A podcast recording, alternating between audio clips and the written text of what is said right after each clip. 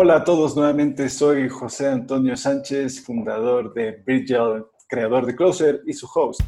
Y esto es Legalpreneurs. Hoy nos acompaña para hablar de Laywork, que es una plataforma que conecta a las personas con abogados como un elemento innovador.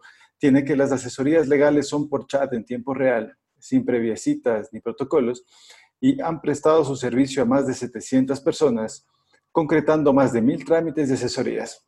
En 2019, Ecos los catalogó como una de las mejores 25 startups del país. Quien nos acompaña entonces es Carlos Hernández, uno de sus co-founders. Él es analista financiero, experto en gestión de empresas y mercados emergentes y ha realizado una maestría en finanzas de la EUD Business School y tiene certificaciones en el BIP y del Tecnológico de Monterrey. Carlos, gracias por estar aquí. Vamos a conversar acerca de Laywork. Cuéntanos para empezar, ¿De dónde vino la idea? ¿Cómo nació la idea de Laywork? ¿Qué tal, José Antonio? Muchas gracias por, por el espacio. Te cuento, la historia es medio extraña, porque creo que eso hace un par de años. Yo estaba en Honduras, yo soy de Honduras, y yo estaba tomando un curso en línea con, con el MIT, que era sobre el, el, curso más básico de emprendimiento que tienen ellos, que se llama Entrepreneurship 101. Entonces, ah, durante el curso uno tenía que tejer una idea de negocio para que al finalizar el curso uno la pudiera presentar. No había ningún tipo de competencia, sino simplemente fomentar ¿no? el, el, hábito del, del, emprendimiento. Resulta que en ese entonces, hace un par de años, casi tres años casi, estaba el boom de la fintech. Entonces, eh, yo estaba estudiando finanzas y, y, tenía como que medio sorprendido cómo la fintech estaban tomando poder y yo presenté una idea de negocio basada en una fintech, que era de un comparador de productos financieros. Pero durante estábamos tomando ese curso, yo vi otras iniciativas que de hecho trataban de legal tech, de cómo gestionar documentos en línea, de, cómo comercializarlos usando tecnología, este, eh, cómo, cómo, usaban inteligencia artificial o incluso ya los, los famosos chatbots en ese momento eh, para prestar servicios en línea, hay un sinnúmero de, de, de, iniciativas que a mí me sorprendió mucho porque usualmente el, el, mercado legal ha sido como uno de los más rezagados, ¿no? Entonces, luego terminamos ese curso, a mí se quedó con esa espinita, ¿no? De, de, de, cómo otras personas estaban innovando en ese sector, pese a que yo no era abogado, me quedó la espinita. Después de pasado un tiempo, yo me vine acá a Ecuador y y resulta que los primeros amigos que yo me topo acá o que me hago son abogados.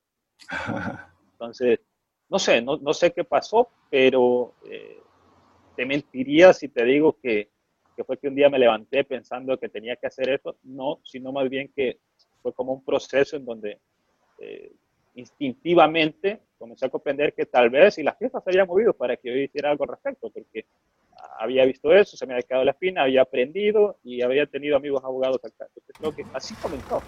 Entonces yo propuse la idea de estos primeros amigos y comenzamos a andar. Qué interesante. ¿Tú tenías ya entonces algún background tecnológico antes de este curso de, del MIT o no todavía?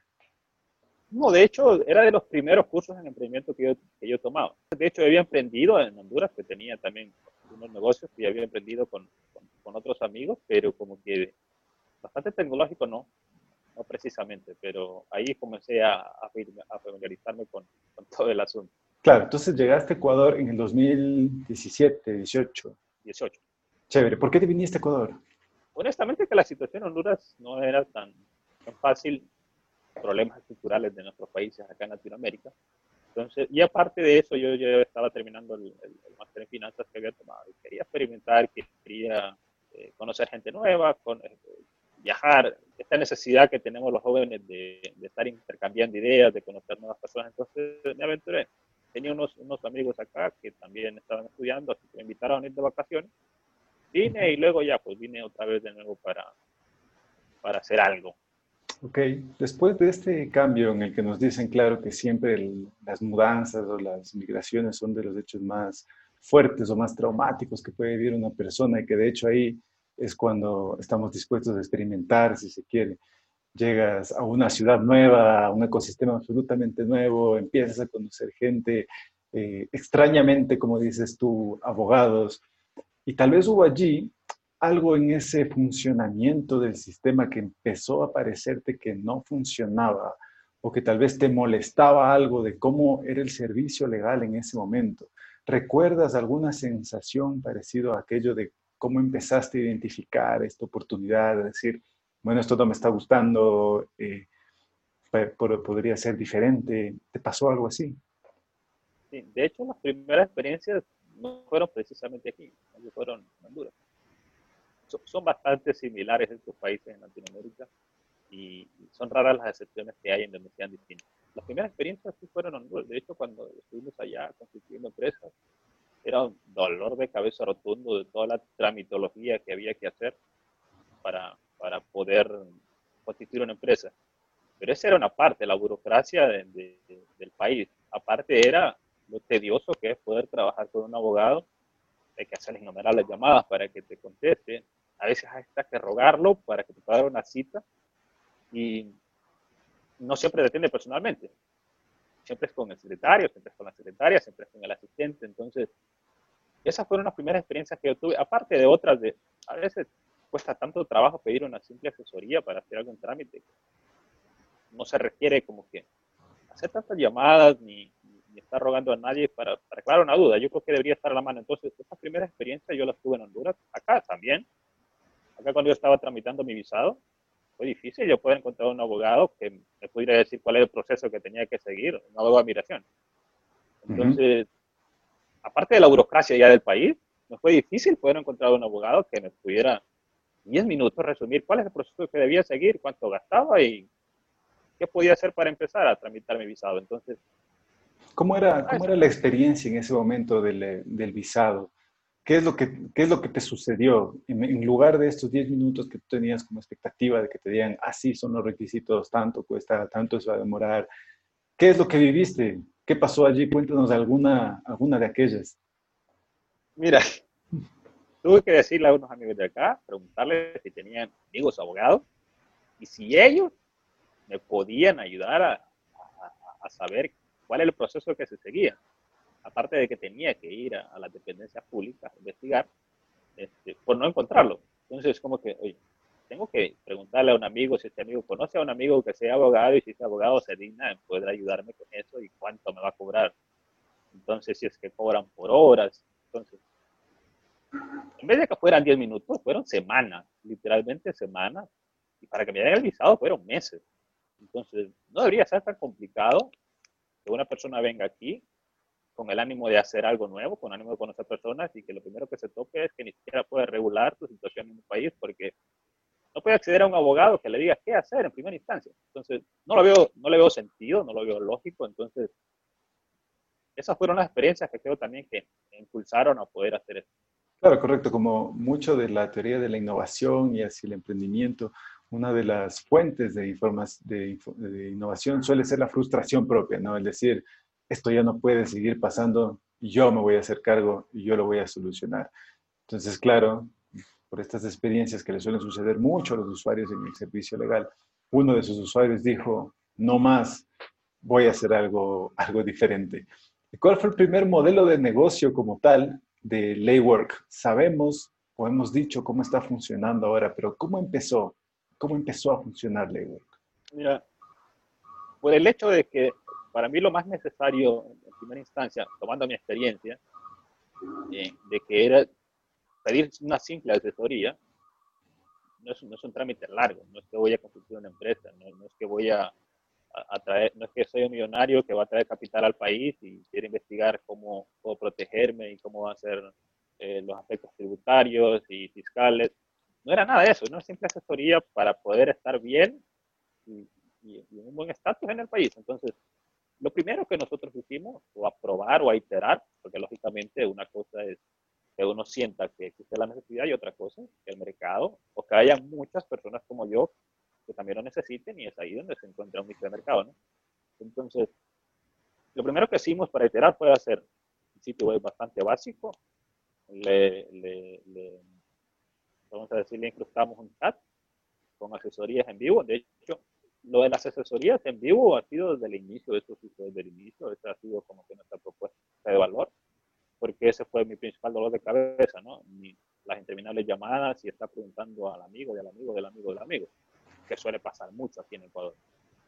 Entonces, nuestro primer modelo, el más básico, fue ese. Hacer casi que una landing page en, un sitio web, incrustamos un chat en vivo para que la gente este, pudiera hacer consultas y, eran gratuitas. Lo único que queríamos era iterar, lo único que queríamos era conocer qué preguntaba la gente, cómo lo hacía, qué dificultades tenía, qué confianza nos daba. Eh, estaba dispuesto a dar sus datos o estaba dispuesto a plantear una consulta que se supone que es confidencial en un sitio web. Entonces, esas fueron las primeras iteraciones que fuimos teniendo. Ok, entonces, mm, siguiendo el camino del emprendedor, digamos, apegado a la teoría, hiciste un producto mínimo viable o hicieron un producto mínimo viable eh, a bajo costo. Ahí empezamos con las primeras iteraciones y empezamos a aprender. ¿no? ¿Cómo empezaste o cómo empezaron a tener una estrategia para eh, ordenar esos datos, para decir, ok, esto es lo que nos están diciendo, esto le gusta a la gente, esto no le gusta a la gente? ¿Pudieron determinar eso desde el principio o fue un aprendizaje en el camino? Fue una curva de aprendizaje. Siempre suele ser así, una curva de aprendizaje que no precisamente es lineal tiene un montón de baches y uno tiene que ir aprendiendo porque posiblemente cinco personas ahorita te digan o te den una pauta de cómo se supone que deberías ir tomando un rumbo, ¿no? Pero vienen otras cinco y piensan distinto. Entonces, ¿cómo, cómo encontrar un proceso, como dices tú, para estandarizar el servicio y, hacerlo como no genérico, sino personalizado, pero que eh, se adapte a cada persona? Entonces, fuimos aprendiendo de que que la gente sí estaba dispuesta a plantear una pregunta y que no era tan mezquina con sus datos. Entonces eso nos dio una buena pauta. Bueno, hay que buscar una forma de poder almacenar esos datos. Entonces ya buscamos a, un sistema ¿no? que nos pudiera gestionar esos datos y que pudiéramos nosotros filtrarlos, verlos, eh, conocer toda la data de esa persona al interactuar con, con el sitio web y con el chat. Luego de eso, pues habría que ver cuáles eran las preguntas más comunes, cuál era el caso más común. Entonces, para ponerte como que los, casos al inicio como que más comunes, divorcios, pensiones, herencias. Em, entonces también, oye, ¿quiénes son los que están preguntando por divorcios? ¿Y cuál es su perfil, no? ¿Quiénes son? ¿De dónde vienen? ¿Qué hacen? ¿Por qué es que se están divorciando? ¿Cuál es el más común? ¿Es causal o es mutuo acuerdo? Casi siempre es, es causal, ¿no? Pero, este, y los de herencias, ¿Qué hay detrás de todo eso? ¿Por qué están solicitando asesoría por herencia? ¿Quién es el que la está solicitando? Este, ¿Quiénes son los otros que están detrás? ¿Qué tan complicado es el, caso? Entonces, se va aprendiendo de cada uno y, y este es como que los, los principales desafíos de los, de los emprendimientos, que es como que cada caso es distinto y tienes que aprender de cada uno y sacar lo mejor que puedas o la mayor data posible para tú este, hacerlo mejor a la próxima, si es que no lo hiciste también en, en la primera. ¿Cuál fue la filosofía para enfrentar el costo de ese aprendizaje? Es decir, para aprender esto que es valiosísimo en las primeras iteraciones, ustedes ya habían aumentado, qué sé yo, habían invertido en un programa complementario al de la landing page y habían mejorado el tema de la landing, seguían solamente con un chat, me imagino que quien respondía a las preguntas en ese momento era algún abogado con el que habían hecho algún convenio o, no sé, contratado. ¿Qué costos tenían o cómo los estaban reduciendo? ¿O invirtieron muchísimo para realizar este, este emprendimiento? No, de hecho, siempre hemos, creo que lo normal y, la regla dentro del mundo del emprendimiento es como casi bootstrapping, ¿no? menor coste posible y si es posible hacerlo, mucho mejor. Entonces, afortunadamente, para, para, para nosotros hay, hay, muchas herramientas en línea que tú puedes utilizar para poder gestionar datos, para eh, poder filtrarlos, para hacer análisis. Entonces, comenzamos a utilizar otras herramientas, algunas que a coste cero o, algunas otras que, que tratábamos de que fueran a, a los costes más bajos eso por la parte de cómo manejábamos la data, ¿no? Y la otra de, de, los abogados. Pues sí, yo, yo empecé con, con, estos amigos abogados que tenía acá y eh, hicimos como que una especie de acuerdo, alianza, no sé cómo decirle, pero ellos estuvieron dispuestos porque también querían aprender, querían aprender cómo esto funcionaba, realmente era cierto que yo les decía, oye, esto va a transicionar, el mundo legal o el sector jurídico va a transicionar, o sea, hasta ahorita han visto que ha funcionado así, pero va a cambiar, yo sé por qué se lo digo, entonces ellos como que también les sembré la espinita, ¿no? ¿Será cierto? Y cuando comenzaron a ver de que era cierto, entonces, eh, eso fue un desafío enorme, creo que fue de los principales desafíos. Eh, más allá de los postes, no fue precisamente más bien eso, sino un desafío dual que era la cultura de la gente y, el mindset de los abogados. ¿no? Claro, cómo acercarle al abogado a la tecnología, ¿no? Ese, ese es el, el, gran desafío. Sí, ¿con qué te encontraste entonces en el tema de tecnología y abogados? ¿Los abogados estaban dispuestos a utilizar tecnología o qué dudas tenían al respecto? Los abogados no era tanto la duda sobre la tecnología, sino más bien de si realmente eso funcionaba, de si realmente se podía monetizar o si realmente iba a transicionar realmente este tipo de servicios. Cuando comenzaron a ver de que la gente sí estaba preguntando, de que la gente sí estaba dispuesta a dar sus datos, sí estaba dispuesta a plantear una consulta que se supone que es confidencial, en el divorcio es un asunto confidencial, pero que la gente sí lo estaba dejando. Entonces, ahí ya comenzaron a hacerse menos preguntas o a, preguntarnos menos y realmente eso funcionaba. Con respecto a la tecnología, no, porque lo que nosotros hicimos fue para gestionar los datos o, manejarlos, descargar una aplicación, se las dimos a ellos para que pudieran interactuar o incluso desde ahí podían comenzar a chatear. Entonces, no hubo mucho, vamos a decir como que mucha pregunta ni mucho problema con esa parte.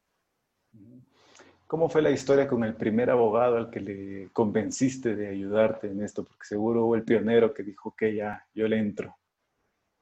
Sí, de hecho, eh, no, no, hubo como que muchas trabas, si, puede decir, porque como eran amigos, fue como que más para experimentar, ¿no?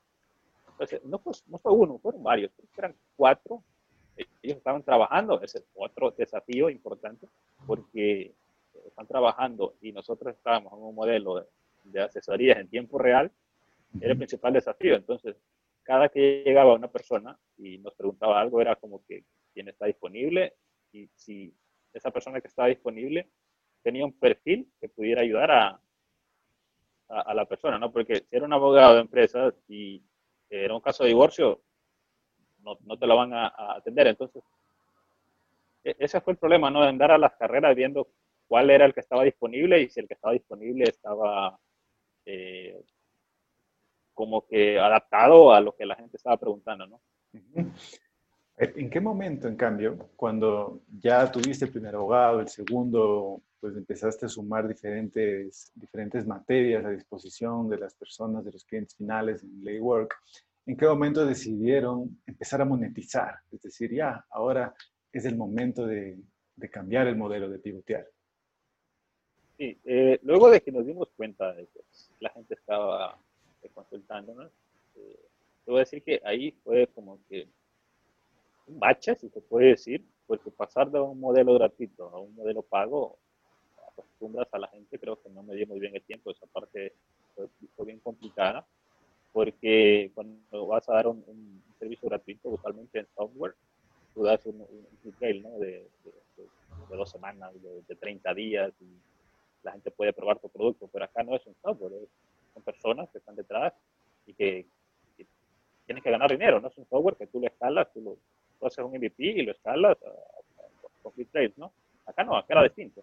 Entonces, esa fue una de las partes más complicadas de nosotros cuando decidimos de, lo sentimos, ya no vamos a dar asesoría gratuita, eh, ahora vamos a tener que cobrar porque, porque tiene un precio. Lógicamente no dábamos un precio sumamente alto, pero eh, cuando pasamos del modelo gratuito al modelo pago, sí ya fueron menos consultas, indudablemente, porque la gente estaba haciendo gratuito. De hecho, cuando lo hacíamos gratuito, eh, el porcentaje de clientes que volvían era, digamos, bastante alto, porque oye, pregunté una vez, vuelvo a preguntar, o tengo otra duda y vuelvo a preguntar.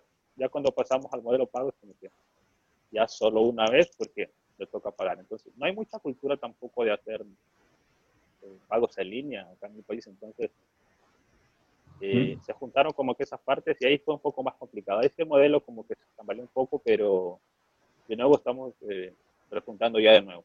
Me parece excelente. Ese es el momento en el que están ahora, es decir, están trabajando en el modelo freemium, están viendo la recurrencia del usuario, están tomando datos de quién pregunta, cómo pregunta y cuántas veces vuelve y cómo, y cómo hacer que, que esa persona regrese.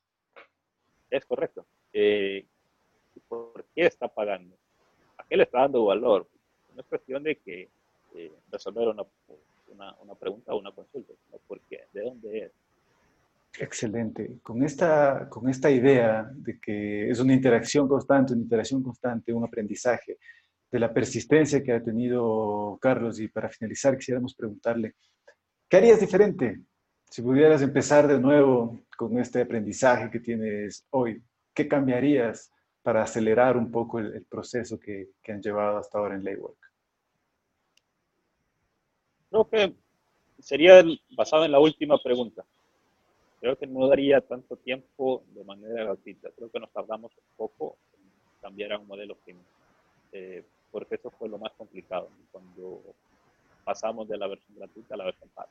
Entonces, por lo demás, eh, creo que ha sido un buen proceso, es decir, ha, sido de altibajos, pero no creo cambiar algo, porque precisamente por eso es que hemos aprendido. Entonces, tú puedes leer en libros o, documentarte en un curso y, tomar buenos hacks de cómo acelerar un emprendimiento o cómo crecerlo, pero realmente cuando tú estás en el, cada uno es distinto. Y sigues a aprender mucho. Eh, pero creo que no cambiaría mucho, sino más bien esa parte de, los, de manejar los tiempos, de cuándo es oportuno hacer algo o no hacer algo. Como hablamos de lo del modelo gratuito a, pago, creo que esa sería la parte que yo cambiaría. hay muchas personas que dicen que con el tema de la de la pandemia, de la crisis sanitaria, el sector tecnológico se repotenció y que tal vez fue una suerte para quienes estábamos en tecnología. ¿Qué fue para ti? ¿Es, ¿Piensas que fue esfuerzo o piensas que fue suerte? Yo creo que las dos cosas, porque ya se venía viendo acá en Ecuador con la llegada de, las empresas de, de de, delivery, que la gente ya se estaba acostumbrando, al menos en ese sector, a usar más la tecnología. Eh, yo creo que ya se venía haciendo esfuerzos. Lógicamente, la pandemia aceleró eh, vertiginosamente el uso de la tecnología. De hecho, a nosotros nos ha beneficiado mucho porque eh, ahora hay más confianza de la gente en poder usar servicios en línea, de poder dar su tarjeta de crédito en línea.